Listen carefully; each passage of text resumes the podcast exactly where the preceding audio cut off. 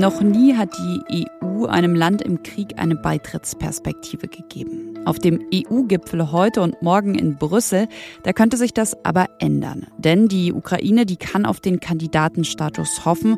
Und trotzdem müssen wir heute im Podcast fragen, ist das ein Versprechen, das nichts wert ist? Außerdem im Podcast Mitarbeiterinnen und Mitarbeiter vermisst. Nach zwei Jahren Pandemie, da erlebt Deutschland einen nie dagewesenen Personalmangel. Es ist Donnerstag, der 23. Juni. Ich bin Konstanze Keins und Sie hören Was jetzt, den Nachrichtenpodcast von Zeit Online. Und der startet wie immer erstmal mit den kurzen Nachrichten. Ich bin Susanne Heer. Guten Morgen. Wie soll es mit den bislang kostenlosen Corona-Schnelltests weitergehen? Diese Frage spaltet auch die Ampelkoalition. Bundesgesundheitsminister Karl Lauterbach will die Gratis-Bürgertests einschränken. Die Grünen werfen schon einen besorgten Blick Richtung Herbst und fordern weiterhin breit verfügbare kostenlose Testangebote. Das allgemeine Pandemierisiko sei Anlass genug, sagt der grünen Gesundheitsexperte Janosch Dahmen. Die Gesundheitsminister diskutieren auch noch heute in Magdeburg über gesetzliche Corona-Regelungen für den Herbst. Ergebnisse dieser Gespräche soll es dann am Mittag geben. Die lebenswerteste Metropole der Welt ist Wien. Erstmals seit Beginn der Pandemie ist die österreichische Hauptstadt in dem Index der britischen Economist-Gruppe wieder auf dem Spitzenplatz zurück. Im vergangenen Jahr waren europäische Städte wegen der Corona-Beschränkungen deutlich weniger lebenswert eingestuft, was sich jetzt aber wieder zumindest in gut geimpften Städten in Europa und auch in Kanada geändert hat. Auf Wien folgen Kopenhagen, Zürich, Calgary, Vancouver und Genf. Am schwierigsten sind die Lebensbedingungen laut Analysten in Damaskus in Syrien, Tripolis in Libyen, Lagos in Nigeria und Algier in Algerien. Redaktionsschluss für diesen Podcast ist 5 Uhr. Werbung. Diese Woche in der Zeit? Die Bücher des Frühlings. 16 Seiten blühende Fantasie von gefährlichen Liebschaften, einer Flucht auf dem Mississippi und magische Erzählkunst. Das Literaturspezial zur Buchmesse in Leipzig. Die Zeit, Deutschlands größte Wochenzeitung. Jetzt am Kiosk oder direkt bestellen unter zeit.de/slash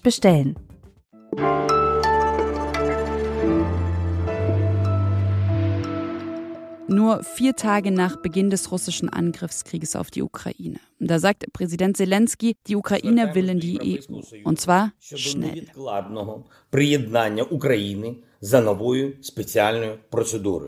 Ja, für europäische Verhältnisse ging es seitdem tatsächlich ziemlich schnell. Die EU-Kommission hat sich vergangene Woche schon dafür ausgesprochen. Am Montag, da haben sich die EU-Außenminister und Außenministerinnen getroffen und Annalena Baerbock sagte zum Beispiel, wir sind jetzt in einem Moment, wo man sich entscheiden muss. Findet man Ausreden oder erkennt man, dass es jetzt einen Moment gibt, wo wir die Weichen für die Zukunft für die Europäische Union stellen? Heute und morgen nun werden die Staats- und Regierungschefs und Chefinnen der EU und der Westbalkanländer in Brüssel zusammenkommen.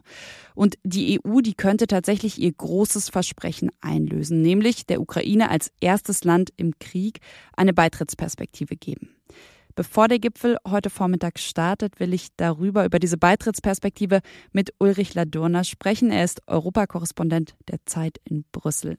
Hallo Ulrich. Hallo, guten Morgen. Was würdest du sagen, wie wahrscheinlich ist es denn, dass heute eben die 27 EU-Länder Ja sagen, also Ja zum Kandidatenstatus der Ukraine? Ja, das ist schon sehr wahrscheinlich. Nach der Reise von Scholz, Macron, Draghi nach Kiew ist, glaube ich, der Druck so groß auf alle anderen Mitgliedsländer, die noch zögerlich sind, dass man da wohl zustimmen wird.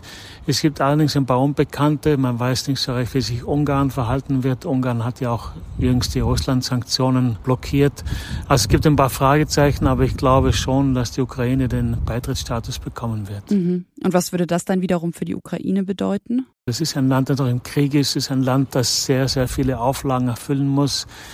Wir reden dann von einem Prozess der Jahre, wenn nicht Jahrzehnte dauern wird. Wir kennen ja andere Beitrittskandidaten wie die Türkei zum Beispiel seit 1999 oder auch Serbien seit 2011, die schon sehr, sehr lange Beitrittskandidaten sind, ohne dass wirklich was vorangegangen sei. Jetzt hast du schon gesagt, ja, es ist ein Land im Krieg. Wie sieht es denn mit den anderen Beitrittskriterien aus? Also was man hier hört, ist schon, dass sich die Ukraine das unter dem Präsident Zelensky erhebliche Fortschritte gemacht. Da geht es ja um Fragen, um Rechtsstaatsfragen, es geht auch um Korruption. Da gibt es wohl Fortschritte. Im Moment allerdings, glaube ich, steht das alles im Schatten des Krieges. Wir wissen ja nicht, wann und wie er enden wird. Wir wissen nicht, ob die Ukraine so bestehen bleiben kann, wie sie das ist. Da gibt's so viele Unbekannte, die durch den Krieg gegeben sind, dass die anderen Fragen, obwohl sie natürlich sehr wichtig sind, ein bisschen in den Hintergrund gerückt sind. Wie würdest du das Ganze, also das Versprechen der EU denn dann bewerten? Ist das doch nur ein ja, leeres Versprechen, ein symbolischer Schritt sozusagen der EU? Ich würde sagen, es ist schon ein symbolischer Schritt, aber es hat in dem Augenblick, wo ein Land bedroht ist, seine Existenz schon eine sehr, sehr große politische Bedeutung, zu sagen, dieses Land, das mit dem Tod bedroht ist, und das ist bei der Ukraine ja der Fall, das gehört zu uns und wir wollen alles tun, um es am Leben zu erhalten. Alles klar. Vielen, vielen Dank, Ulrich Ladurna. Gerne.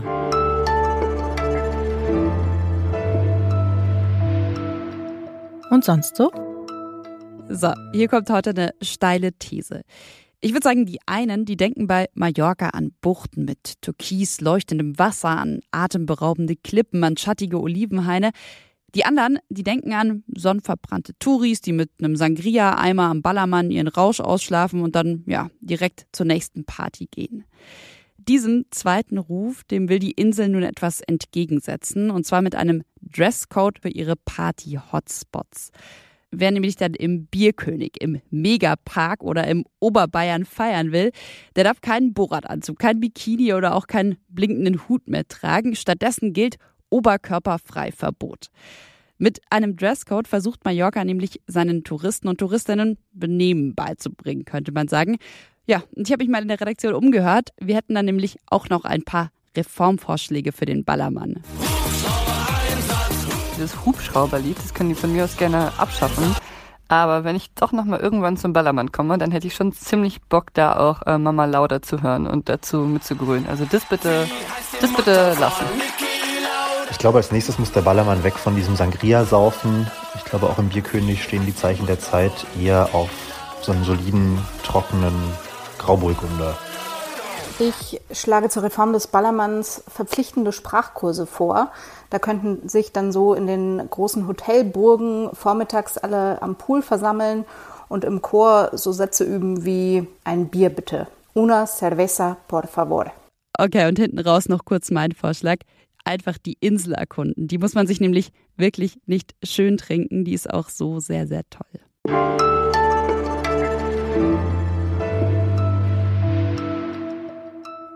Hunderte Flieger werden im Juli, also mitten in der Hauptreisezeit, nicht abheben. Schon jetzt stauen sich, vielleicht sind sie geflogen in letzter Zeit, Passagiere vor den Sicherheitskontrollen. Denn es fehlt an Personal. Nach zwei Jahren Pandemie erlebt Deutschland einen nie dagewesenen Personalmangel.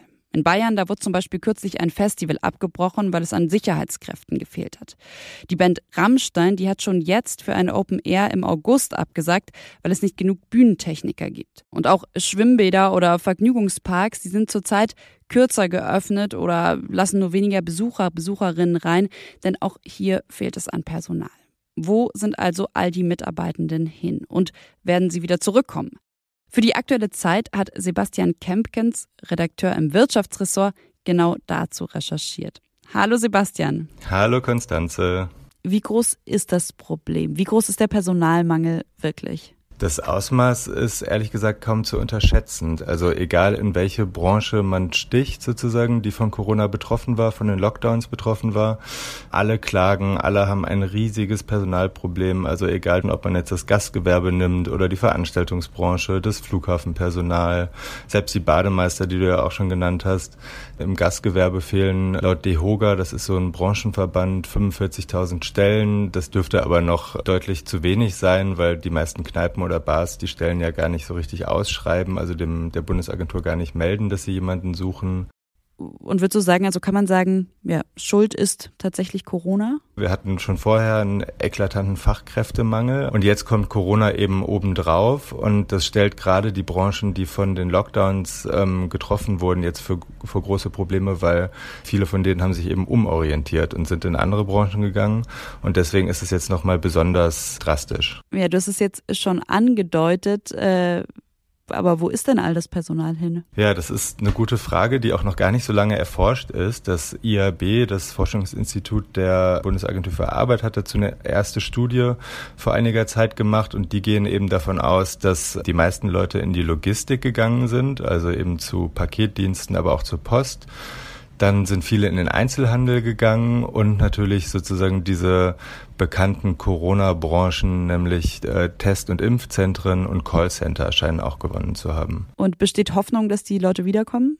Das ist natürlich schwer zu sagen. Die Wissenschaftler, mit denen ich gesprochen habe, gehen aber davon aus, dass es sich sozusagen einrenken wird. Das kann sich schon noch etwas ziehen. Niemand würde ja jetzt sozusagen von einem sicheren Job im Callcenter wieder in eine Bar wechseln, wenn er nicht weiß, ähm, ob die nicht vielleicht im Herbst wieder zumachen muss. Also das ist sozusagen das eine Problem. Und das andere Problem ist auch ein großes äh, Thema sozusagen, das mir immer wieder begegnet ist in der Recherche jetzt für diesen Text, dass die Leute sagen, die Arbeitsbedingungen in vielen der betroffenen Branchen sind einfach so schlecht, dass die meisten Leute froh sind, dass sie da weg sind. Mhm. Und den Text Verlasst uns nicht, den können Sie in der aktuellen Zeit lesen, ist das Titelthema der aktuellen Zeit. Dir vielen, vielen Dank, Sebastian. Sehr gern. Das war's von Was jetzt am Donnerstag und von mir, Konstanze Keins. Wir freuen uns wie immer über Ihr Lob, Ihre Kritik oder Ihre Anmerkungen an wasjetzt.zeit.de. Ich wünsche Ihnen jetzt erstmal einen schönen Tag, machen Sie es gut und vielleicht bis morgen.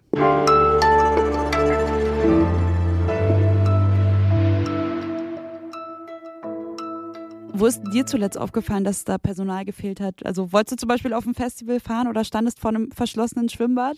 Mir ist es ehrlich gesagt bei unserem Sommerfest aufgefallen, beim Zeitsommerfest. Die Schlangen an den Bars waren unfassbar lang und es lag daran, dass immer nur eine Person hinter jeder Bar stand, also ein, ein Barkeeper sozusagen und sagen einfach die Leute gefehlt haben, um uns zu bedienen.